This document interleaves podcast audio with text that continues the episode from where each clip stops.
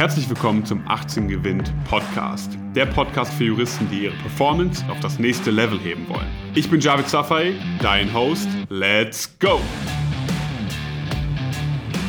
Herzlich willkommen zu einer neuen Folge vom 18 Gewinnt Podcast. Ich habe heute mal wieder einen spannenden Gast bei mir im Podcast-Interview. Er ist ehemaliger Richter am Bundesverfassungsgericht und derzeit Präsident des Bundesfinanzhofs. Herzlich willkommen, Professor Dr. Rudolf Mellinghoff. Einen wunderschönen guten Morgen. Guten Morgen. Professor Mellinghoff, ähm, zuerst möchte ich mit Ihnen mal auf Ihre Station sozusagen, Station, wenn man es überhaupt so nennen kann, Ihre Position am Bundesverfassungsgericht eingehen. Ich habe mir vorhin vor diesem Gespräch nochmal Ihre Vita angeschaut. Es ist absolut beeindruckend, wie viele Stationen Sie durchlaufen haben und vor allem auch, welche Positionen Sie inne hatten, beziehungsweise auch aktuell innehaben. Ähm, war das erstmal, wenn wir jetzt mal rückblickend äh, sozusagen auf das Studium und Referendariat schauen, wussten Sie schon mal, dass Sie Karriere machen möchten und auch sozusagen so Karriere machen möchten?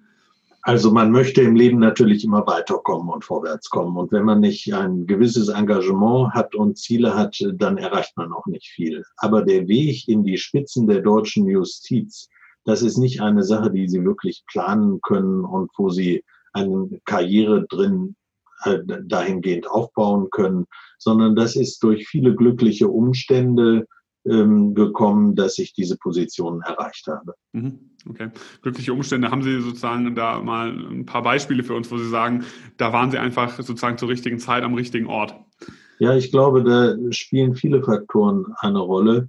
Ähm, es ist so gewesen, dass ich äh, nach meinem äh, Studium mit Herrn Professor Kirchhoff nach Heidelberg gegangen bin. Ich war dort sein wissenschaftlicher Assistent und er wurde Verfassungsrichter und ich bin als wissenschaftlicher Mitarbeiter dann ans Bundesverfassungsgericht äh, gekommen und hatte damit äh, schon erste Berührung äh, zu diesem Gericht. Dann haben sich die Wege von Herrn Kirchhoff und mir getrennt. Ich bin in die neuen Bundesländer gegangen, damals nach Mecklenburg-Vorpommern, habe die Gerichtsbarkeit, die öffentlich-rechtliche mit aufgebaut und bin dann ähm, nach einigen Jahren zum Richter am Bundesfinanzhof gewählt worden. Und ähm, am Bundesverfassungsgericht ist es so, dass von den 16 Richtern sechs aus den obersten Gerichtshöfen des Bundes kommen müssen. Das steht so im Gesetz. Das heißt also vom Bundesgerichtshof, Bundesverwaltungsgericht, Bundesarbeitsgericht, Bundessozialgericht oder Bundesfinanzhof. Mhm. Der Bundesfinanzhof hatte viele, viele, ja fast Jahrzehnte keinen Richter am Bundesverfassungsgericht. Das Steuerrecht hatte eine immer größere Bedeutung bekommen. Und dann kamen eben zwei Faktoren zusammen. Einmal, dass ich in den neuen Bundesländern gewesen war und zum Zweiten eben, äh, dass ich mit dem Bundesverfassungsgericht als wissenschaftlicher Mitarbeiter äh, schon Vorkenntnisse, Berührungen und Verbindungen aufgebaut hatte. Und dann sind noch viel viele andere Faktoren maßgeblich geworden, die dann dazu geführt haben, dass ich als Richter des Bundesverfassungsgerichts gewählt worden bin. Verstehe. Okay, und vielleicht mal für den, sozusagen, um einen Einblick zu bekommen für den Prozess dahinter, wie wird man faktisch Richter am Bundesverfassungsgericht? Also nur eine kleine Korrektur, weil äh, Sie sind ja ein juristischer Podcast. Mhm. Das heißt, Richter des Bundesverfassungsgerichts ist, äh, okay. ist deswegen äh, besonders, weil das Bundesverfassungsgericht ein Verfassungsorgan ist mhm. und man also Teil dieses Verfassungsorgans ist. Super. Ähm, äh, wenn man ähm, im Grunde genommen den Auswahlprozess sieht, dann ist es so, dass im politischen Raum natürlich Gespräche darüber geführt werden, welches sind die geeigneten äh, Kandidaten für dieses Gericht. Und ähm, da ist es so, dass bei den Bundesrichtern natürlich auch nicht die Auswahl extrem groß ist. Denn sie müssen einmal äh, einfach die fachlichen Vorkenntnisse haben. Sie müssen ein herausragender Jurist sein, um überhaupt dort ins Gespräch zu kommen. Sie müssen auch eine gewisse Affinität zum politischen Prozess haben.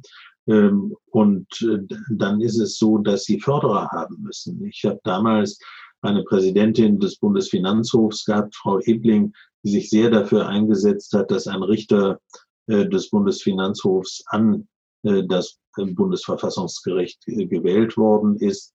Und dann sind es einfach glückliche Umstände, ob man genau zur richtigen Zeit in der Position im Alter, auch in, in der Altersstruktur ist, dass man dort gewählt wird. Mhm, verstehe. Also Sie haben jetzt gerade schon gesagt, man braucht auch Förderer, Personen, die einen sozusagen dann auch so ein bisschen den Weg ebnen und sich auch für einen einsetzen. Das hatte ich jetzt auch schon ja. tatsächlich mit ein paar anderen Gesprächspartnern hier im Podcast, dass es so ist. Ähm, wenn man jetzt gerade in die Karriere startet und sagt, ich habe aktuell nicht so eine Person, aber ich möchte mich vielleicht auch aktiv dafür einsetzen, vielleicht sozusagen einen Mentor, eine Mentorin zu finden, die mich vielleicht auch fördert. Haben Sie da vielleicht ein paar Tipps, worauf man achten könnte? Also es ist natürlich erstmal so, ähm, Voraussetzung für jede Förderung ist, dass man selber gut ist.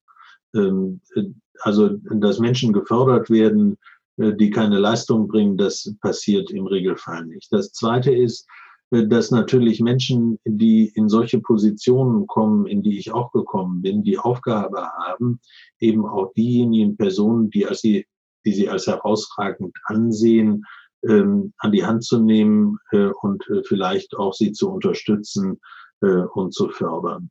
Und dann ist es auch ein bisschen die Eigeninitiative. Ich will Ihnen das aus ähm, eigenem Erleben erzählen. Ich habe in Münster angefangen zu studieren und ähm, ich bin damals ähm, durch die Fakultät in Münster gegangen und habe eine studentische Hilfskraftstelle gesucht. Ich habe einfach angeklopft an die Türen, habe gefragt, und so bin ich zu Professor Kirchhoff gekommen. Und äh, daraus hat sich dann eine lebenslange Zusammenarbeit entwickelt, ähm, die äh, uns beide heute noch ähm, verbindet. Und äh, wir haben doch immer noch regelmäßig Kontakt über die vielen Jahrzehnte. Mhm. Sozusagen einfach Proaktivität zu sagen, ich möchte lernen, ich möchte sozusagen auch den, ich suche den Kontakt, ja. Und da sieht man ja auch häufiger, dass sozusagen viele in der Uni sich so eher ein bisschen wegducken, in der Masse untergehen und sagen, ja, lieber nicht, ähm, ich mache mich mal nur an den Stoff ran, das ist schon genug, ähm, nicht nebenbei arbeiten, aber Sie sagen ja gerade aus eigener Erfahrung, das ist genau der falsche Weg. Ne? Ja, man muss, man muss die Ärmel hochkrempeln, man muss was tun. Und es ist natürlich nicht so, dass wenn man irgendwo auftritt und sagt, ich möchte das jetzt haben, dass alle gleich begeistert sind, ähm, sondern man muss natürlich auch die entsprechenden Voraussetzungen mitbringen. Man muss eben auch zeigen, dass man bereit ist, Leistung äh, zu bringen und vielleicht auch überdurchschnittlich hart zu arbeiten. Hm, okay, überdurchschnittlich harte Arbeit ist sozusagen auch wahrscheinlich dann eine, sozusagen ein, ein wesentlicher Faktor für den, für den Erfolg dann, wie ich gerade schon raushöre ja, man muss bereit sein, auch mal ein bisschen mehr zu machen als äh, sozusagen den ganz normalen Stoff im Studium. Äh, man muss, wenn man dann später in der Gerichtsbarkeit ist, vielleicht auch mal bereit sein, Funktionen zu übernehmen, zum Beispiel Präsidialrichter zu werden oder Pressesprecher zu werden oder ähnliches. Äh, das sind eben Engagements, die über das Übliche hinausgehen, die aber auch zeigen, dass man sich für die Institution, in der man tätig ist, einsetzt und wo man dann auch Stärken neben der rein fachlichen Kompetenz zeigen kann. Mhm, okay, das heißt sozusagen einfach ein rundes, rundes Profil. Ja, ähm, damit öffnet man, öffnet man sich dann auch wieder neuen Chancen und Personen, die dann sozusagen sehen, hier ist jemand engagiert, die Person fördern wir dann gerade noch mehr. Ja, und man muss auch wach sein und gucken, wo gibt es Chancen, wo gibt es Möglichkeiten, nicht? Äh, von selber kommen die Dinge nicht auf einen zu, sondern wer nicht danach schaut, wo gibt es Möglichkeiten, Chancen, wo kann man sich bewerben, wo kann man im Gespräch sein, ähm, das ist wichtig. Ja. Wie ich auch mal so schön sage, Chancen hängen immer an Personen. Ja, je mehr Personen man kennt, je größer das Netzwerk und je mehr man sich einsetzt für Kommunikation, desto mehr Chancen kommen dann auch äh, im Laufe der Zeit, ne? rein statistisch gesehen schon auf einen zu. Ja. So, ähm, viele Studentinnen und Studenten beschäftigen sich jetzt natürlich im Alltag, wenn wir jetzt mal auf das Bundesverfassungsgericht zurückkommen, mit dem Bundesverfassungsgericht, ja, die ganze Theorie, gerade in den Anfangssemestern, aber auch natürlich bis zum Examen hin. Und ich denke, es ist gerade jetzt an der Stelle ziemlich interessant, einen Einblick zu bekommen in die Tätigkeit eines Richters ähm, ja, des Bundesverfassungsgerichts. Ähm, wie kann man sich Ihren Alltag, also wenn man jetzt mal rückblickend schaut, vorstellen? Also erstmal besteht der Alltag nicht darin, dass man in mündlichen Verhandlungen äh, vor der Presse gefilmt wird. Man muss einfach sehen, dass die mündlichen Verhandlungen relativ selten sind beim Bundesverfassungsgericht. Ähm, ich glaube, man kann das in zwei Blöcke aufteilen. Das eine äh, ist einfach die, die intensive Schreibtischtätigkeit, die Sie haben. Äh, Sie müssen sehen, das Bundesverfassungsgericht, äh, die 16 Richter müssen etwa 6000 Fälle im Jahr, das schwankt über die Jahre, es ist mal mehr, mal weniger, bewältigen. 3000 in jedem Senat. Und wenn Sie dann Richter in zwei Kammern des Senats sind, dann ist es in den letzten Jahren so gewesen, dass ich jedes Jahr 2000 Beschlüsse unterschrieben habe. Äh, Sie mögen alleine an dieser Zahl sehen, dass wenn Sie 2000 ähm, Entscheidungen im Jahr äh, über den Schreibtisch gehen mhm. sehen, dass das einfach harte Kernearbeit ist. Da fängt man morgens um 8 Uhr an und geht ins Büro und verlässt das Büro abends um 10 oder 11 Uhr. Ähm, also das ist sozusagen der Filter welche Verfahren dann nachher vor den Senat kommen, welches die großen Verfahren sind, die die Öffentlichkeit beschäftigen, wobei auch die normalen Verfassungsbeschwerden wichtig sind, mhm. weil sie natürlich ein Indikator dafür sind, ob der Staat die Grundrechte wahrt oder nicht wahrt und es auch eine ganze Reihe von Verfassungsbeschwerden im Kammerverfahren, mit denen man stattgibt, weil eben dort äh, Grundrechte verletzt sein können. Und dann ist der zweite große Bereich, das sind die großen Senatsverfahren, ähm, von denen die Studenten natürlich auch in der Tageszeitung lesen, die in mhm. den grauen Bänden äh, veröffentlicht sind. Diese werden zunächst einmal ähm, zugestellt an Beteiligte, die geben eine Stellungnahme ab. Der Berichterstatter, der ja wissenschaftliche Mitarbeiter zu seiner Unterstützung hat, ähm, fertigt dann ein Senatsvotum an äh, über diesen Fall.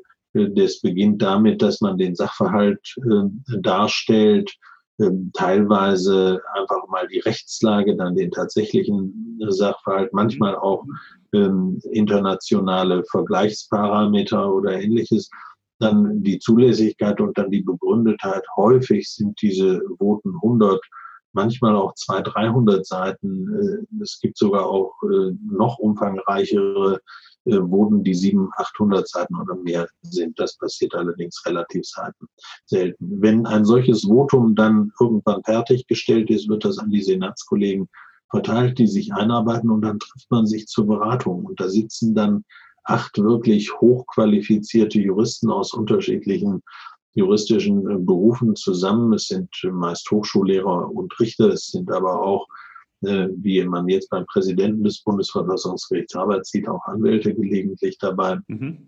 Und diese acht Personen diskutieren dann sehr intensiv äh, diese Fragestellungen zunächst einmal.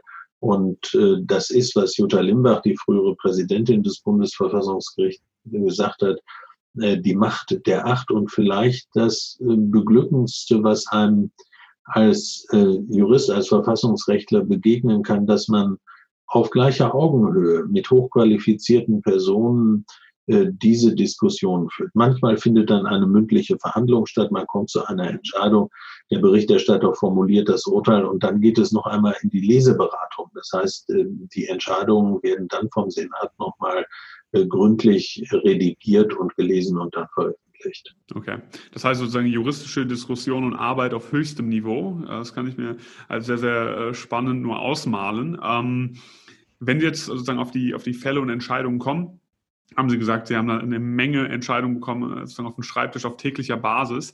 Ähm, wenn Sie zurückblicken, Gab es da irgendeinen sehr besonders spannenden Fall, der hängen geblieben ist oder auch eine besonders weitreichende Entscheidung, in der Sie mitgewirkt haben?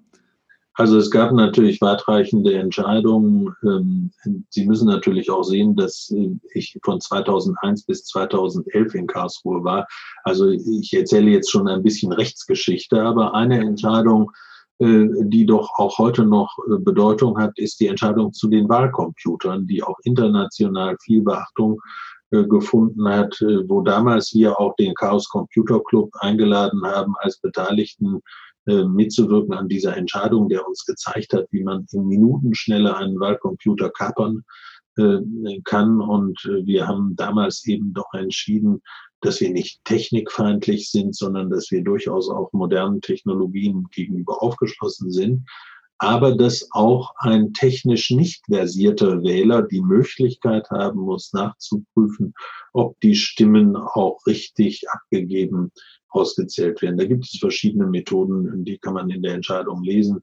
Das hat äh, zu großen Diskussionen auch im Ausland geführt, weil sie einfach wissen müssen, dass Länder wie Indien oder auch Brasilien mit Hunderte von Millionen Einwohnern natürlich sehr auf die Computerwahl setzen wo man aber gleichzeitig auch sieht, dass Computerwahlen ein ganz erhebliches Risiko bedeuten. So hat der größte Wahlmaschinenhersteller der Vereinigten Staaten ähm, damals äh, Anfang, ich glaube, das war 2010 oder ähnliches, äh, zugegeben, dass über zehn Jahre lang ein Softwarefehler äh, fehlerhafte Stimmenauszählungen verursacht hat. Mhm. Nicht?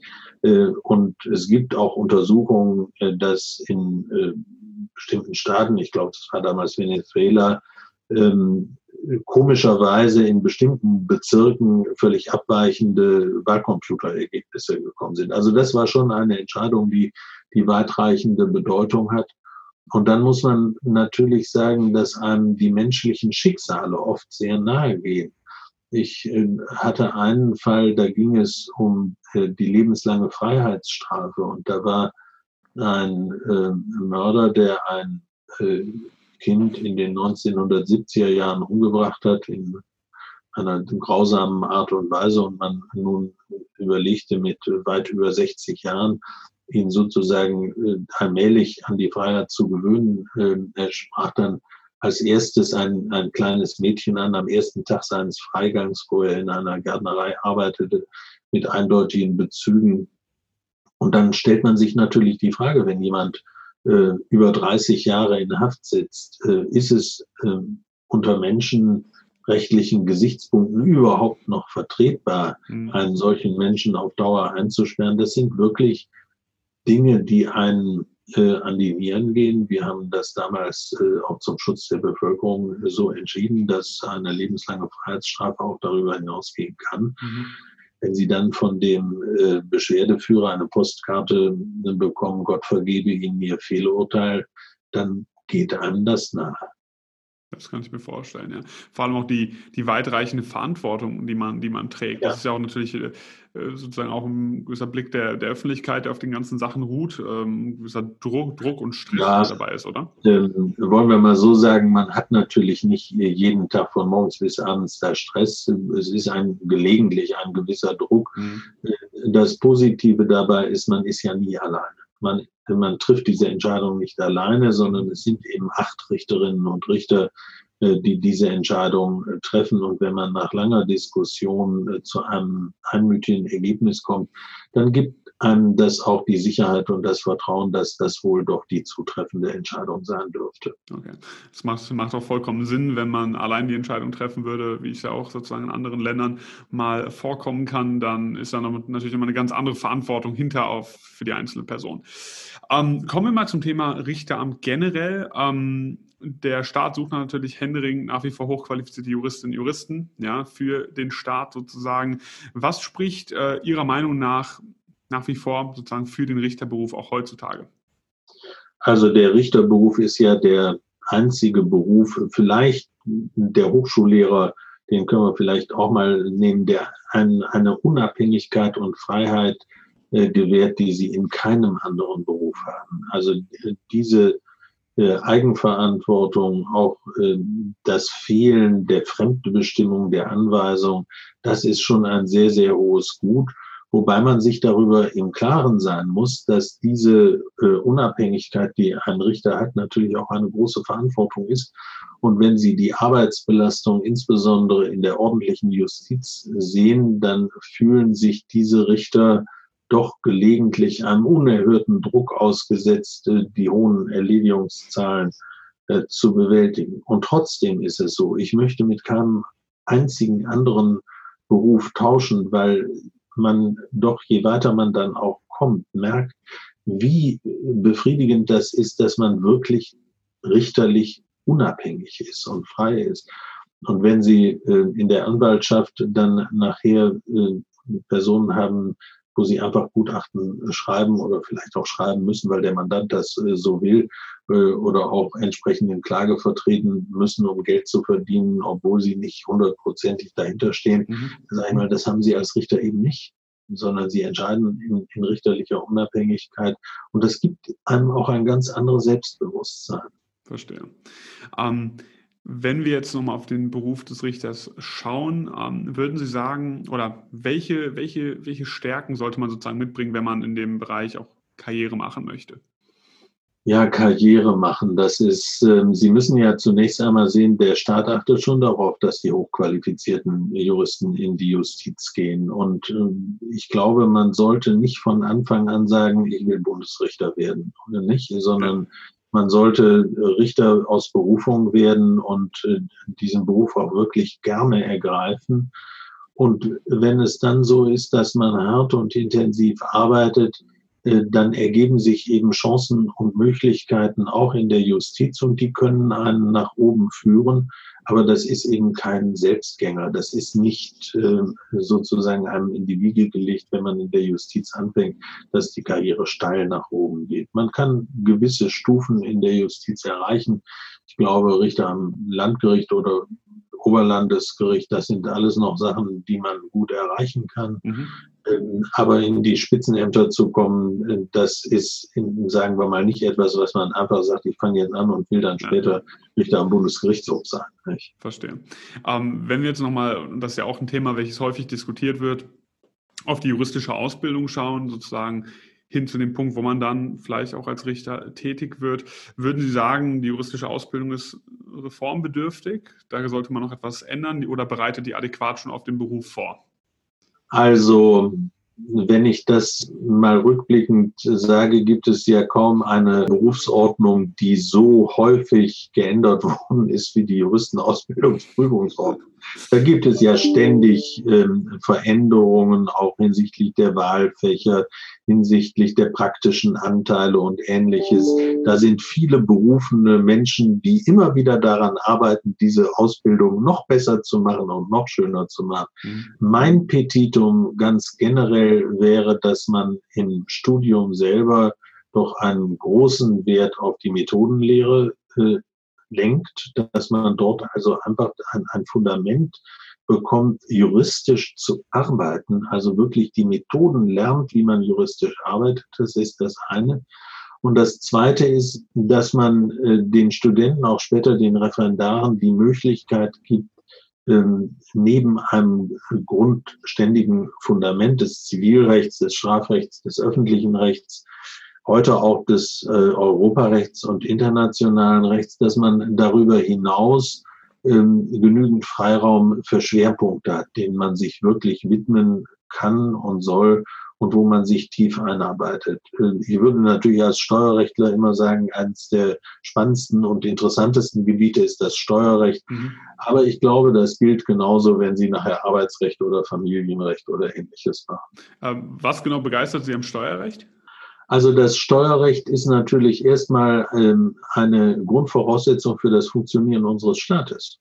Denn jeder demokratische Rechtsstaat ist ein Steuerstaat. Ohne die Steuern äh, könnte unser Gemeinwesen überhaupt nicht funktionieren. Und das Zweite ist, dass das Steuerrecht die ganze Bandbreite des juristischen äh, Handwerks und der juristischen Grundlagen umfasst. Nicht? Wenn Sie äh, über die Familienbesteuerung äh, reden, dann müssen Sie Familienrecht kennen. Mhm. Wenn Sie über Unternehmensbesteuerung reden, dann müssen Sie Gesellschaftsrecht können. Wenn Sie in Fristen äh, des äh, Steuerstrafrechts denken, dann müssen Sie auch strafrechtliche Grundbegriffe äh, kennen. Und so gibt es kaum einen Bericht, auch das Umweltrecht, äh, auch das Denkmalschutzrecht oder ähnliches. Alles dies sind Vorfragen für das Steuerrecht.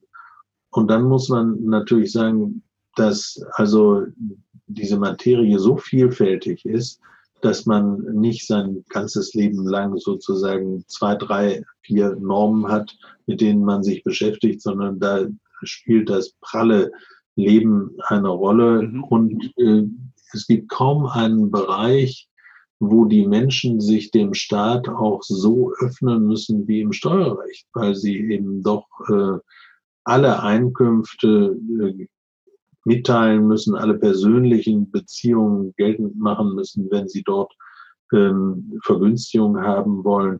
Und diese ganze Mischung ist einfach faszinierend. Okay. Das, jetzt, jetzt, bin ich auch begeistert, ja. nee, vielleicht auch äh, die Zuhörerinnen und Zuhörer hier, weil Steuerrecht ist ja eine Materie, damit hat man jetzt nicht zwangsläufig ähm, erstmal einen Berührungspunkt in der Uni, außer man ist ja zum Beispiel im Schwerpunkt für Steuerrecht oder Wirtschaftsrecht ja. generell. Aber vielleicht hört ihr auch gerade jemand zu und sagt, ja, das hört sich tatsächlich sehr interessant an, das schaue ich mir mal an. Ja, einmal ist es natürlich das interessante Rechtsgebiet und man darf natürlich auch nicht verhehlen, mit Steuerrecht kann man Geld verdienen. Nicht? Also das ist, es gibt andere Bereiche des Rechts, wo das vielleicht doch etwas schwieriger ist. Mhm, ja. Ja, also das ist sozusagen auch nochmal ein eindeutiger Hinweis darauf, wenn man Karriere machen möchte, vielleicht auch als Anwalt oder Anwältin im Steuerrecht, äh, ist da sicherlich, äh, gibt es da sicherlich gute Chancen. Vielleicht nochmal ähm, sozusagen äh, auf Ihre Position jetzt als Präsident des Bundesfinanzhofs zu kommen, sozusagen als höchste Instanz für die äh, Finanzgerichtsbarkeit. Wie kann man sich da aktuell äh, vorstellen, sozusagen Ihren Tätigkeitsbereich vorstellen, sozusagen als, als leitende Position einer solchen ja, Institution? Also Sie haben ja ganz viele verschiedene Funktionen als Präsident eines obersten Bundesgerichts, auch des Bundesfinanzhofs. Das erste ist natürlich, Sie sind Richter. Sie sind Vorsitzender eines Senats, eines Fachsenats beim Bundesfinanzhof. Ich leite also den neunten Senat, der ist für sonstige Einkünfte, für Kapitalvermögen, für Unternehmensbeteiligung in Privathand zuständig. Daneben sitze ich dem großen Senat vor, daneben bin ich Mitglied im gemeinsamen Senat der obersten Gerichtshöfe des Bundes. Also Sie, Sie machen erstmal spruchrichterliche Tätigkeit. Mhm. Das Zweite, was Sie machen, Sie leiten die Verwaltung, die Gerichtsverwaltung. Sie leiten dieses Haus und äh, da sind viele Entscheidungen zu treffen. Ich will nur mal die Anführung der elektronischen Gerichtsakte als Beispiel nennen. Das ist eine wichtige Frage. Ja. Oder Sie sind auch äh, bei der Personalauswahl beteiligt und, und ähnliches. Ein solches Gericht muss ja funktionieren und ähm, die nichtrichterlichen Mitarbeiter sind zahlenmäßig mehr als die Richter. Mhm. Die arbeiten zu in verschiedenen Bereichen, ob das IT ist, ob das Bibliothek ist, ob das Dokumentation ist. Äh, der dritte Bereich ist, ähm, Sie haben natürlich Repräsentationsfunktion. Sie repräsentieren eine Gerichtsbarkeit. Und diese Gerichtsbarkeit repräsentieren Sie nicht, wenn Sie äh, zu Hause am Schreibtisch sitzen, sondern Sie sind viel unterwegs. Ähm, Sie halten Grußworte auf dem Steuerberatertag, auf dem Steuerberaterkongress. Ähm, Sie werden in, in Fachkreisen angefragt, äh, um dort mitzuwirken, in Vorständen, in Beiräten wissenschaftlichen Beiräten, wie zum Beispiel dem Beirat der Berliner Steuergespräche. Sie fahren in die Finanzgerichte, wenn neue Präsidenten eingeführt werden oder besuchen die Finanzgerichte, um dort auch sozusagen auf der Instanzebene festzustellen, welche Probleme bestehen. Und darüber hinaus sind sie natürlich auch in der Justizpolitik allgemein tätig. Äh, und da gibt es doch eine ganze Reihe Hintergrundgespräche über die Frage, äh, gibt es Änderungsbedarf, äh, zum Beispiel in den Prozessordnungen für die obersten Bundesgerichte. Mhm. Ich würde mal sagen, dass die Prozessordnungen heute noch nicht ausgerichtet sind auf die elektronische Gerichtsakte. Da ist noch Nachbesserungsbedarf. Okay. Ja, vielen Dank auf jeden Fall für diese Einblicke nochmal sozusagen zum Schluss. Ich denke, jetzt kann, können sich die Zuhörerinnen und Zuhörer viel, viel besser vorstellen, wie das auch sozusagen abläuft in einer solchen Position. Ja, Professor Mellinghoff, vielen Dank an der Stelle nochmal auch im Namen der gesamten Zuhörerschaft, äh, aber auch im eigenen Namen für Ihre Zeit, für die Einblicke. Und äh, dann sagen wir vielleicht bis zum nächsten Mal. Ja, ich danke Ihnen auch sehr und wünsche allen jungen Studentinnen und Studenten, dass sie eine große Karriere vor sich haben. Vielen Dank. Vielen Dank, dass du heute wieder dabei warst. Wenn dir gefallen hat, was du gehört hast, dann war das nur die Kostprobe. Willst du wissen, ob du für eine Zusammenarbeit geeignet bist? Dann besuche jetzt www.18gewinn.de und trag dich für ein kostenloses Strategiegespräch mit uns ein. Bis zum nächsten Mal.